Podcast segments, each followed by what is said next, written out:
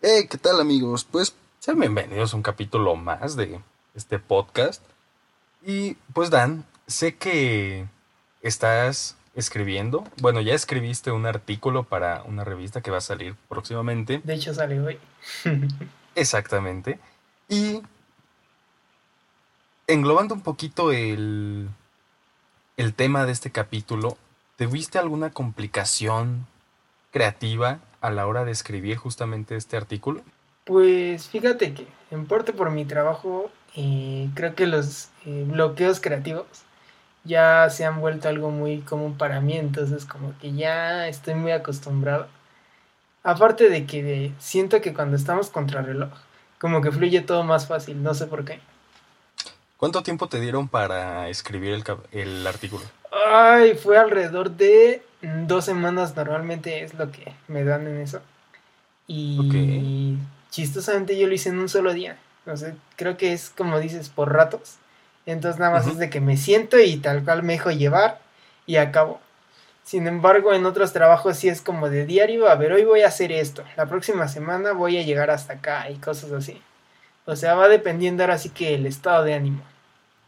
Sí, sí, sí. No, y es que hay algo muy curioso que me ha pasado porque algunos lo saben, pero pues tú sí sabes que yo estoy escribiendo una especie de libro. Ah, sí. Y algo curioso que me pasa pues, en el proceso es que puedo estar quizá una o dos semanas sin escribir nada, pero de repente, o sea, sin ganas, sin nada, y de repente un día como que algo me dice, aquí está toda la creatividad, y ¡pum! Escribo dos capítulos de jalón. Mm, es que eso es totalmente, digamos, la, el beneficio de que no tienes un límite de tiempo. A mí me ha pasado de que a veces he tenido hasta horas para sacar un trabajo. De una vez me pasó, creo que sí te llegué a contar, de aquel concurso de cine donde hice un soundtrack, que eran 48 ah, horas, pero si le restas todo el tiempo de planeación, las grabaciones, la primera edición, pues prácticamente quedaría como 5 horas para sacar un corto de casi 10 minutos. Sí, sí, y ponle, el corto pues duró 10 minutos, pero hay mucha gente que no piensa en de verdad las horas que se invierten. Simplemente en este podcast puede durar no más de media hora, pero realmente tanto tú como yo le invertimos muchísimo tiempo en edición, en planeación. Sí, es este, muy raro porque incluso de hecho nos, ha pasado bastante de que llegamos a tal hora a empezar a grabar y como a la hora y media apenas estamos abriendo todo porque nos quedamos platicando Ah, nos podemos a practicar un poco, más aparte todos los detrás de escena que algún día revelaremos. Sí, o simplemente se nos va y no empezamos a grabar y de repente dan las 8 y es como de, oh rayo. Mm, y es que, o sea, al final de cuentas, la otra vez un amigo que estábamos hablando porque él también tiene un podcast. Y justamente la conversación era de eso, de cómo le hacemos nosotros, porque él sube su podcast, ahora sí que igual que tú escribiendo cada que, digamos, le da gusto.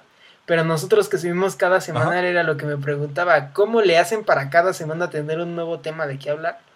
Y lo que pasa es de que también el hecho de que estamos siempre contra reloj nos hace sentirnos como entre la espada y la pared y por eso siempre sacamos un tema, ¿no? No, y ya no solo el sentimiento de espada contra la pared, o sea, muchos de, algunos de los temas que hemos hecho, pues son de pláticas que habíamos tenido en las noches por WhatsApp, por Messenger y de ahí surgían ideas, pero hay otros que literalmente el mismo día de la grabación dijimos, ah, este tema puede estar bien.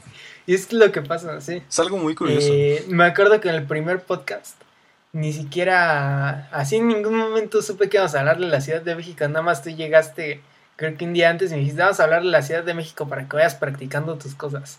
Y yo estaba como, ¿qué? Y ya. No, y aparte, o sea, yo de alguna forma propuse eso porque pues tú y yo hemos andado demasiado por Ciudad de México, conocemos muchos lugares realmente, entonces pues sabía que teníamos anécdotas sí o sí, entonces pues era un tema creo yo que muy fácil para nosotros para empezar, aunque de todas formas creo que nos costó muchísimo como que empezarnos a soltar y más en ese primer capítulo se Sí, de hecho creo que es el que más pena me da demostrar por esa misma razón. Y al final de cuentas está muy padre, está muy padre todo eso. Y más porque ahí es donde nos empezamos a soltar. Y sobre todo eso nos ha ayudado bastante a desenvolvernos en la cuestión creativa. Sí, justamente, y también ya no solo de desenvolvernos, sino de como que facilitarnos a la hora de hablar, porque quieran o no, es muy difícil empezar a hablar aunque nadie nos esté viendo. El hecho de saber que estamos grabando y que nos van a escuchar, yo creo que tú compartes mi misma idea, pero como que te dificulta, como que te traba para... Aparte, bueno, una cosa es eso, pero también nos ha dado cierta productividad, porque el hecho de tener un horario específico nos ha hecho decir poco a poco, bueno, entonces necesitamos hoy hacer esto, mañana hacer esto y poco a poco ir buscando nuestras mismas tácticas para poder entregar todo en tiempo y forma. Porque la verdad digo, si nos vamos a pensar, yo en mi época de la escuela era imposible que entregara algo en tiempo y forma. Por lo mismo de que no tenemos mucha, eh, no teníamos mucha productividad o mucha capacidad de organización en ese entonces. Y estos proyectos nos han ayudado, a mí también, pues otros trabajos me han, eh, ¿cómo decirlo?, desenvuelto más para que podamos, pues, al final de cuentas superar esas partes creativas que mucha gente la tiene idealizado de que solo en ciertos estados de humor te pueden salir, cuando en realidad en todo el tiempo que quieras, pues simplemente lo tienes que ejercitar. No, y es que aparte también hasta cierto punto este esto de podcast nos, o sea, yo sé que tanto tú como yo somos muy desorganizados, realmente desorganizados. Y hasta cierto punto esto nos ha ayudado a organizarnos de decir, o sea, de tener un compromiso de cada jueves nos vamos a, comunicar y ponernos a grabar y después tú un día editas el audio y después yo edito. Entonces, hasta cierto punto esto nos está ayudando mucho para ser más organizados, para pues saber un poco medir nuestros tiempos. Y en el lado creativo, pues sí está ayudando, ¿sabes? Porque tienes que soltarte rápido para saber qué vas a hablar, saber, saber qué vas a decir, qué tema vas a hacer, o sea, realmente yo creo que esto nos ha ayudado bastante a... Sí, pero bueno, también cambiando de tema, eh, otra cosa de la que pasa mucho en los bloques creativos y que me pasó justamente escribiendo este artículo, es de que algunas veces también te sientes como estresado, ¿no te ha pasado? Como de que, aunque ya lo hayas sí, sientes como que siempre la preocupación de si estaré bien, si estaré mal. Creo que siempre a nadie, nadie nos gusta la parte en donde te hacen las correcciones de tu trabajo hablando de lo creativo. Porque siempre estás así como pensando de a ver con qué me van a salir. O luego te encariñas mucho con tu trabajo y puede ser que ese trabajo te lo rechacen totalmente, cosa que me ha pasado bastante. Entonces creo que también para poder pues superar y desestresarte creativamente, necesitas ser muy desapegado en esas cosas. Y es que también quizá puedas tener un despegamiento, pero quizá tú con este artículo, no sé sinceramente, según yo no habías escrito antes algo así. Entonces, como que ese sentimiento de, oh, es la primera vez, como que te hace encariñarte y cualquier cosita que te cambien, yo siento que te afecta mucho. Sí, bastante. De hecho, eh, a mí todavía hasta ahorita, con todo de que el día que salga este podcast también va a estar saliendo el artículo, pero también siento las ñeñeras, sobre todo, ay, cómo se verá mi nombre, ay, cómo, cómo se sentirá, qué irán a decir las personas que vayan a leer ese artículo. Sí, y ya no solo el artículo, o sea, yo creo que para toda la gente que esté haciendo cosas musicales, para toda la gente que esté haciendo cosas más diferentes artísticas como baile, como escritura, todo ese tipo de cosas, el, yo creo que siempre lo primero que piensas es cómo se, o sea, cómo se verá mi nombre, cómo es raro hasta cierto punto ver tu nombre en algo que mucha gente va a ver, pero no sé, siento que todo ese tipo de cosas cuando pasan la primera vez como que piensas demasiado. Pues nosotros tan solo cómo se verá, cómo, estamos cuando decíamos, ay, cómo se irá a ver nuestro nombre o el nombre del podcast en Spotify es algo que simplemente no sé, te dan ñañaras, pero a la vez te da emoción y es muy padre. La verdad, sí, es un sentimiento muy bonito. O sea, yo te lo puedo decir desde mi punto. Yo jamás pensé, o sea, ni siquiera sabía tanto cómo era el proceso, pero yo veía como que un imposible ver mi nombre en plataformas como Spotify, ¿sabes? Porque pues ya son plataformas de renombre, o sea, no sé, es algo muy bonito. Sí, es bastante padre. Y de hecho justamente eso fue pues lo que a veces nos podría ayudar, como decirlo, a trascender más. Porque si te das cuenta, tanto tú y yo, sabemos que a partir de que empezamos este proyecto empezamos también a surgir en otro tipo de proyectos propios. Porque pues nos sentíamos más desenvueltos al momento. Y es justamente una de las cosas que pasa en mi artículo que escribí, que más adelante les daré más detalles por si lo quieren pasar a ver. Pero justamente sí, o sea, la creatividad parte de un punto, pero una forma en la que se puede, ¿cómo decirlo? Se puede desarrollar bastante es en los momentos donde estás totalmente concentrado y totalmente inspirado. Digamos, estás en una especie de estado o mood mm, apropiado, digámoslo así, si se le puede llamar.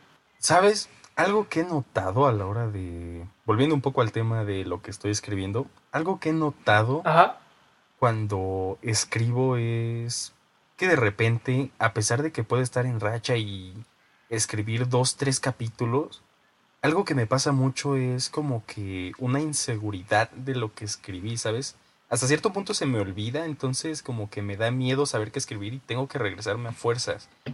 El problema viene cuando no se me ocurre nada y leo lo que ya he escrito y siento que ya no puedo mejorar, ya no puedo hacer este como que algo mejor de lo que ya he escrito, algo más interesante porque pues lo que estoy escribiendo es como que una, un libro, por así decirlo, como de suspenso, ¿sabes? Que es, pues es bastante gráfico, o sea, si hay descripciones bastante gráficas, se podría considerar hasta cierto punto gore, pero algo que me molesta mucho es cuando no sé qué más hacer porque siento que ya lo di todo, ¿sabes? Sí, pues es que al final de cuentas este tema de este podcast es el estrés creativo que no es como tal algo, sino es más un término que abarca muchas cosas. Entre ellas eso que son los bloqueos creativos y donde que yo eh, por mucho tiempo fui experto en tener bloqueos creativos.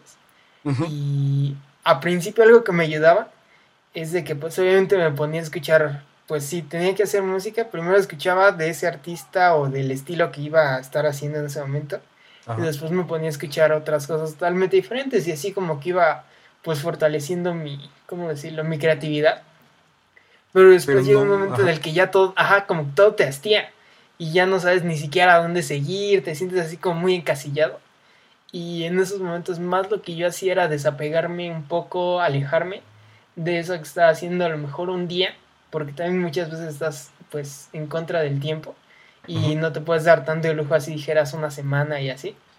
No, eso es imposible. Pero sí, a lo mejor un día y te relajas, haces todo menos algo que tenga que ver con lo que estás desarrollando. Y así ya después cuando regresas estás más fresco, estás descansado y muchas veces pues fluye más rápido.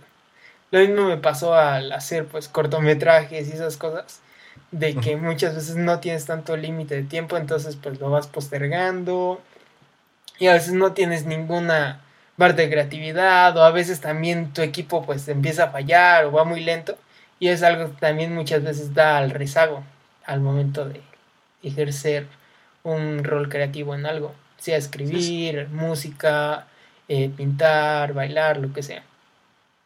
Y justo me robaste lo que pensaba decirte y es que algo que sí, o sea, eso sí te lo puedo asegurar, que ayuda es justamente lo que dices de un día o incluso una semana, un poco más, alejarte completamente de todo, porque algo que se me sigue siendo muy curioso es que cuando estás alejado de eso por justamente un bloqueo, como que de repente algo hace ¡pop!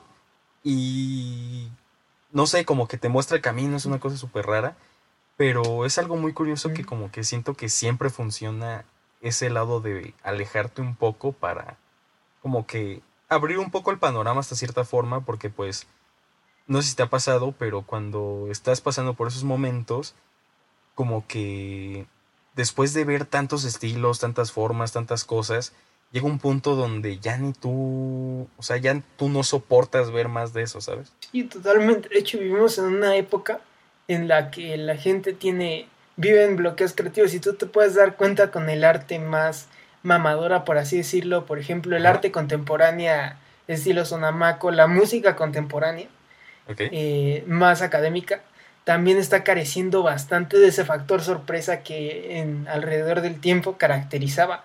¿Por qué? Porque pues muchas veces ya ni siquiera saben hacia dónde ir y terminan pasando cosas como el ladrillo que está evaluado en 10 mil dólares por tener el significado de ta ta ta ta ta ta ta y que tú lo dices, ¿por qué no se les ocurre algo mejor, no? No, y aparte, algo algo que no me gusta de todo ese como arte contemporáneo actual es, o sea, simplemente tú lo veías con Yoko Ono. Presentó un plátano. Ajá. Y era como de, oh, ¿cómo es posible? Nadie se le ocurrió. O sea, yo siento que literalmente gran parte de todo ese arte contemporáneo ya lo hacen sin sentido. O sea, ya ni siquiera lo hacen pensando en algo espectacular. O sea, ya de verdad se nota que les da igual porque pues realmente ya no les importa o ya su mente ya está tan bloqueada que sacan cosas y lo peor es que la gente apoya ese tipo de cosas pensando que, o sea, que realmente tiene algo profundo cuando quizá ni siquiera este significa algo, ¿sabes? Pues mira, más que nada no es tanto eso, sino son perspectivas al final de cuentas porque muchas veces, por ejemplo, algo que pasaba en la música y que no todos, pero sí llegaba a ver en muchas eh, personas, sobre todo que se dedican a hacer eso, es de que están con la creencia de que ya todo lo bueno fue inventado, entonces van así como, bueno, ¿qué es lo segundo que no ha sido inventado y hacen eso? Pero no lo sé, más bien se han enfocado más en dar un contexto que un significado, y aunque suene muy ambivalente eso, a lo que me refiero es que más se importa, ¿cómo decir? Más les importa dar un choro, llamémoslo así, que dar una especie de impresión en la gente. Por esa razón a mí me pasó, la única vez que fui a Sonamaco, me pasa de que ves así gente casi orgasmeándose con el, eh, no sé, con cualquier cosa súper, que si no la ves con el sentido y el sentimiento que tienen ellos, pues obviamente se te va a hacer muy simplona pero a ellos se les hace así súper profundo y todo. Y después si te adentras más y lees lo que, la descripción que ellos ponen y todo, como que te empieza a cuadrar un poco más, pero no lo justifico, porque también yo sé que en este mundo no es como de que todo ya haya sido escrito, todo ya haya sido inventado, todo ya haya sido pintado, pero simplemente hace falta pues superar lo de el tema de hoy, superar ese estrés creativo que vivimos tan constantemente y dedicarse a que fluya más. No, y si te das cuenta, una forma muy fácil de comparar lo que es el estrés creativo es cuando dicen, o sea, por generalizar, es cuando dicen inventa un color nuevo. Yo creo que el estrés creativo es justamente eso, no sabes qué color puede ser nuevo porque según tú ya todo está. ¿sabes? Sí, pues es que, como decimos en todo el capítulo, el estrés creativo tiene muchas formas. Ya sea un bloqueo, ya sea el no saber qué hacer, o también como pasa muchas veces de que esas personas tienen cierta superioridad porque ellos eh, quieren llevar adelante o ser, digamos, el símbolo de una nueva corriente. Y pues obviamente también eso es demasiada presión, más de lo que muchos podrían soportar, ¿no? Sí, sí, y de hecho yo creo que un ejemplo muy claro de hasta cierto punto un estrés creativo es algo que nos pasa mucho grabando este podcast. Que de repente estamos hablando y nos quedamos callados, tenemos que hacer cortes por lo mismo, ya no sabemos qué decir. ¿Tú crees que hasta cierto punto eso se podría considerar un estrés creativo? Sí, obviamente, pues no somos los expertos para hablar del estrés creativo, Pero pues a final de cuentas sí es una especie de microbloqueo que nos da el momento de grabar, ¿no? Pero sabes, yo creo que esto pues va un poco más dirigido para toda la gente que está enfocada en algo artístico, en algo que pues tengas que salir de tu mente. Yo creo que lo más importante de cuando tienes un estrés creativo es no te preocupes. Esto lo quiero decir porque pues ya me ha pasado pero creo que al no preocuparse, de alguna forma todo fluye un poquito más. Pero pues no se preocupen. Yo creo que en todo ese tipo de cosas todo termina saliendo bien si tienes determinación suficiente. Y pues un ejemplo claro es justamente de lo que tú hablas en tu artículo. Así que pues quisiera que lo compartieras con todos para que se conozca un poco más. Sí, claro, pues en este que es mi primer artículo de este proyecto que me ha gustado bastante. Eh, hablo justamente de la historia de cómo Brian Eno, uno de los compositores y músicos electrónicos más destacados, yo creo que, que han existido, hizo un álbum dedicado totalmente en el estrés que sufría al estar encerrado horas y horas y horas en los aeropuertos. Pero bueno, no voy a hablar más para que ustedes lo lean, pasen, lo pueden encontrar en la página de Facebook de la revista Más que Arte. Así lo pueden encontrar y pues me va a dar mucho gusto que lo lean. Yo ahí los espero. También ya saben, nos pueden encontrar en todas nuestras redes. En Instagram, Tardeando con Dani Moshi. Estamos en Spotify, Apple Podcast, todo. Y nos va a dar mucho gusto que sigan compartiendo este podcast y nos ayuden a crecer. Así es, pero pues ya se la saben. Se nos acabó el tiempo, pero no los temas, así que los invitamos a continuar escuchándonos cada lunes por la plataforma que más les guste. Ya Dan las compartió. Pero de todas formas, las dejamos en la descripción, al igual que el link hacia la página del artículo, de la revista, perdón, donde Dan publicó su artículo. Yo soy Dan. Yo soy Moshi. Y, nos, vemos.